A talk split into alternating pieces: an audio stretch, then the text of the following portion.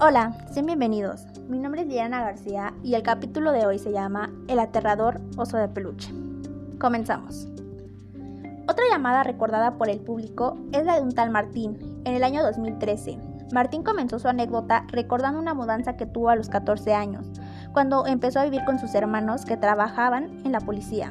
Ambos salían a trabajar muy temprano, ya que su turno comenzaba a las 5 de la mañana. Martín no tenía problemas, ambos tenían cuartos separados. Al cumplir años, su hermana recibió un oso de peluche gigante. A Martín nunca le causó buena espina, pero sabía que no tenía nada que temer. Hasta que una noche, en donde su hermana avisó con anticipación que no llegaría a dormir, Martín sintió mucho frío y decidió dormir en la cama de su hermana, que era mucho más caliente. El joven se disponía a dormir cuando sintió una mirada penetrante. Intentó distraerse hasta que escuchó la voz del animal de peluche diciéndole que lo estaba viendo.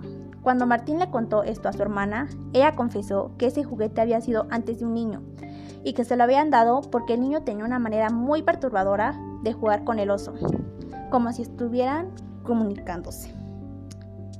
Sería todo por el día de hoy. Gracias por llegar hasta aquí. Me pueden encontrar en mis redes sociales como Liliana García y como lili.xb en Instagram. Gracias por tanto apoyo. thank you